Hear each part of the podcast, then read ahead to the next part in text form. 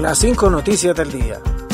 A continuación te presentamos las noticias más importantes de este miércoles 27 de julio del 2022. Presidenta Xiomara Castro recibe al ex embajador de Estados Unidos Hugo Lorenz. La presidenta Xiomara Castro de Celaya recibe en este momento al ex embajador de los Estados Unidos Hugo Lorenz en casa presidencial. Lo anterior fue confirmado por el asesor presidencial Manuel Zelaya. El gobierno de su esposa Xiomara Castro contratará los servicios del ex embajador de los Estados Unidos en Honduras, Hugo Lorenz. Esto con el propósito de que pueda establecer relaciones directas entre Washington y el gobierno de Honduras. Lorenz tendrá eh, la responsabilidad de lograr que la relación entre ambos países se mantenga amigable en todos los sentidos diplomáticos, económicos y combate frontal a la corrupción.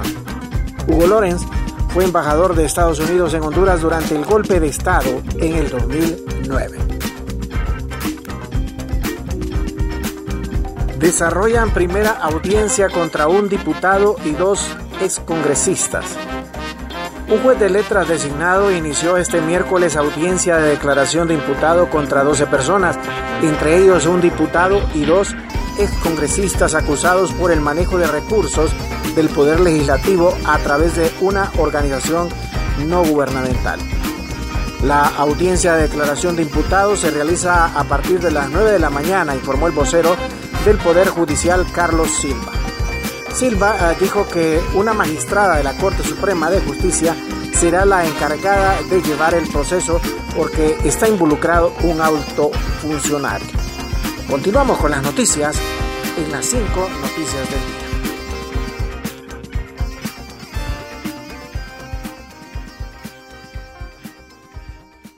Ministerio Público solicita privación definitiva de dominio de más de 100 millones asegurados a Axel López en Estados Unidos.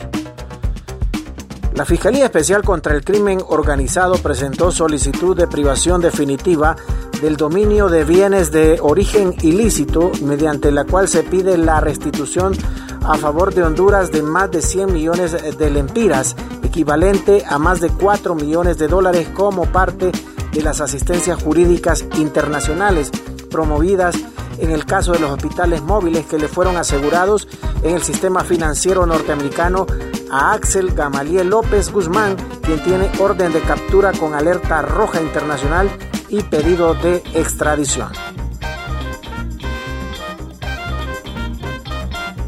Se trata del dinero plenamente ubicado en las cuentas de banco de JP Morgan Chase 1200 56 152 de Elmer Medical System Inc. También 8844 71 35 40 de Elmed Gamatech International y 6053-7600 de Vertisa Medical Waste Technology, congelado en coordinación eh, y por orden del Departamento de Justicia de los Estados Unidos y la Corte de Washington, producto de la medida precautoria cautelar de aseguramiento e incautación que impulsó el Ministerio Público el 8 de marzo del 2021. Ana García, vive cerca la lucha que mi esposo dirigió para combatir el crimen organizado. En el 2014, cuando Juan Orlando Hernández llegó a la presidencia, Honduras era el país más violento del mundo.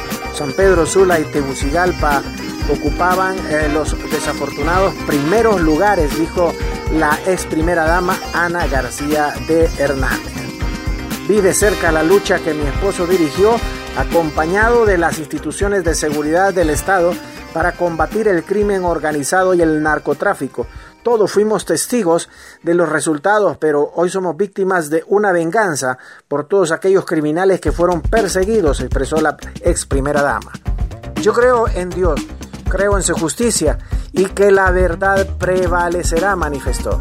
Juan Orlando Hernández volverá a casa porque es inocente, concluyó la ex primera dama Ana García de Hernández. Explosión en cohetería deja dos personas muertas y cuatro heridas en Copán. Dos muertos y cuatro personas con quemaduras dejó como resultado la explosión de una cohetería artesanal en La Jigua, en el departamento de Copán, zona occidente de Honduras. Una de las víctimas fue identificada como Cristian Alexander Miranda, de 17 años, mientras que la otra está como desconocida. De acuerdo a la información preliminar sobre el trágico hecho, las otras cuatro personas fueron trasladadas a un centro asistencial con quemaduras en segundo y tercer grado. Según se conoció, las seis personas se encontraban laborando en el interior de la cohetería cuando de repente empezó el fuego, expandiéndose rápidamente por la pólvora. Gracias por tu atención. Las cinco noticias del día te invita a estar atento a su próximo boletín informativo.